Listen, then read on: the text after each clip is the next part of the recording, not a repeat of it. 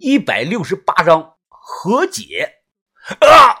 史无常一声的惨叫响彻地下室，我也被吓得一激灵啊！你乱叫什么？一刀下去，没见到一丁点的血迹。看柳川宇脸上那玩媚的表情啊，我这才反应过来，原来他手上拿的是把弹簧刀。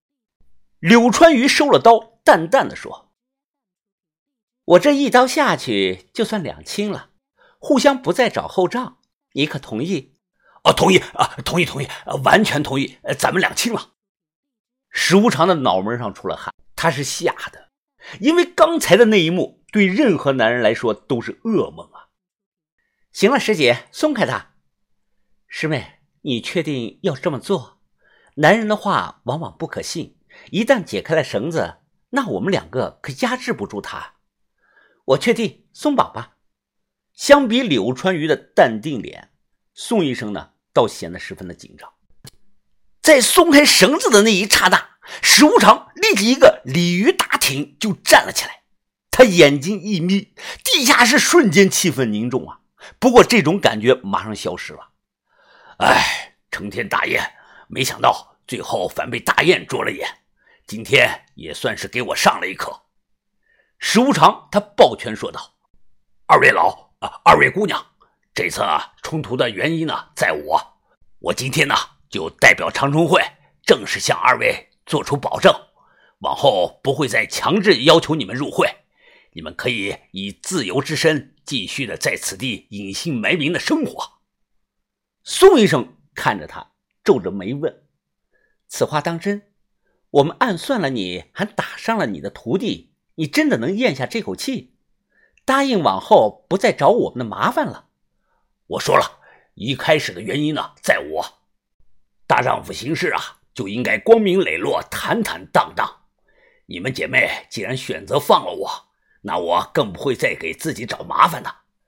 再说了，这冤冤相报何时了？相逢一笑泯恩仇啊！啊，哈哈哈哈哈！豪爽的笑了两声。石无常看着柳川宇，又说：“柳姑娘，这当今江湖上有十大高手，凭借你的七绝掌，加上那招先手轻销，足够排进前十了。小乾兰寺确实是名副其实啊。”柳川鱼他苦笑的摇了摇头，哎，还是赢不了你呀。石无常啧了一声，哎，你不能老拿我做比较啊，因为我不在这十大高手之列，我在那之上呢。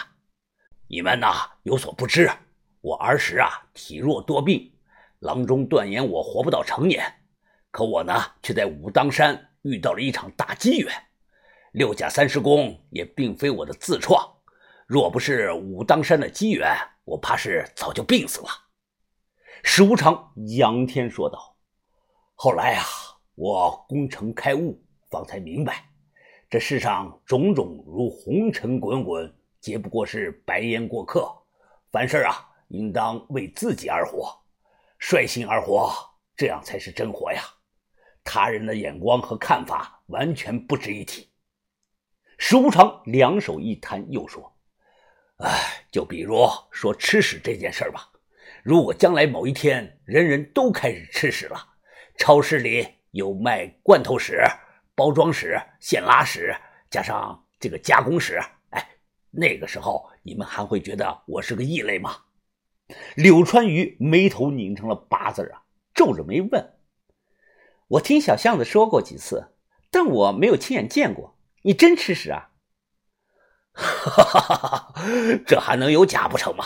我都吃了快二十年了。你身体怎么样啊？有没有什么消化病？我只需一品便知啊。宋医生啊，干呕了起来，立即捂住了嘴。柳川鱼仍然皱着眉问：“你是不是有什么难言之隐？我精通医药，如果有难言之隐，你可以说出来，没准儿我能帮到你的。”这个时候，我解释道：“啊，小姑奶奶，你有所不知啊，师哥呢是因为练六甲三十功才会这么做的。练这种功呢，身体会日积月累产生阴毒的。恰巧人中黄这味药材呢，就是很好的解毒剂，对吧，师哥？”石无常没有说话，只是笑着摇头。柳川鱼正色地说：“啊，我明白了，就好比练这个毒砂掌，体内会产生阴毒。如果是这样，我或许可以帮你配种解毒药。哦，不用麻烦，我都吃习惯了，这一时半会儿的可改不了口啊。柳川鱼突然怒道：“哼，我就不明白了，你堂堂一个顶级高手，为什么非得干这种恶心的事儿呢？天下第一你也不想做，你就不能有点像男人的大志向？”石无常抱拳笑道：“ 哈哈哈哈，我知道你是好意。”但每个人呢都有每个人的道路，只能说道路不同吧。哎，今天呢天色已晚，我就告辞了。咱们青山不改，绿水长流，希望有朝一日能江湖再见。他又转冲我说：“小子，你开车送送我。”十分钟后，我开着车，史无常坐在副驾驶的位置上，突然说道：“我看出来了，这两个女的本性不坏，所以呢。”才给了他们台阶下，你不会以为就凭那几道绳子能限制住我吧？我将车速放慢，听他说话。这点啊，我确实没有看出来。那你中毒，该不会也是故意的吧？我问道。史无常打了个哈欠，淡淡的说：“哦，那倒不是，中毒呢，只是因为我不小心。不过呢，我早就醒了。我呢，就是想看看。”他们接下来会怎么做？女人嘛，有点小脾气、报复心呢，很正常，我能接受。但如果他们真的是那种心思恶毒之辈，我不会这么轻松的放过他们的。他娘的，上次在精神病院也是被人下药，这次又被人下了药。哎，小子，我发现我怎么每次碰到你都会被人下药呢？我扭头看他一眼，关我鸡毛事啊！我从始至终都想当和事佬的，你要是能听我的话，早点带上你徒弟跑路，那怎么会有后来的事呢？不过话说回来啊，你往后对这方面一定要多加留意，毕竟江湖险恶呀。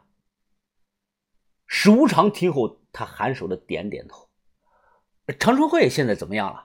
我问道。石无常想了有半分钟，这才说：“和以前相比呢，变化很大。”如果说郑大胆的时代，长春会像一个有散的组织，那现在的长春会啊，更像是一个正规的集团。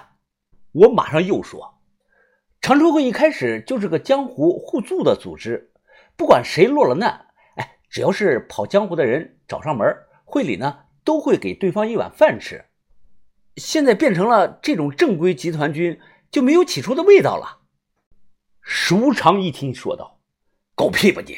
我不觉得这是坏事儿，相反，我觉得这种转变呢，总体的利大于弊。要不然我也不会留下来帮会里效力的。会里以前留下来的那些老规矩呢，并非都是好的。社会在进步，下一代人受教育的程度是越来越高了，我们的改变也是顺势而为。石无常眯着眼又说：“有句话呢，叫能力越大，责任越大。”但对会里啊，有很多人来说，其实是能力越大，危险越大呀。老会长他早就看出了这点儿，所以呢，才有了佳木斯精神病院。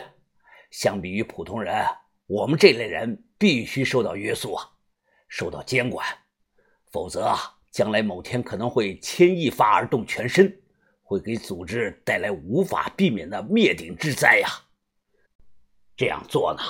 无疑会遭到许多人的反对，因为他们自由惯了。于是啊，反对的这部分人就从原来的长春会分离出去，成立了如今的救武会。救武，哼，救武！你听听这两个字，很多人还在念旧啊，还让何卫武、谢启荣这两个人当了正副会长。哼，这两个人，一个是彻头彻尾的武痴。另一个是彻彻底底的疯子，他们能学会管理就见了鬼了。所以啊，我不看好他们这些人，因为这些人很多是长春会的原旧部，新会长啊就担心他们某天捅出来篓子会牵扯到我们。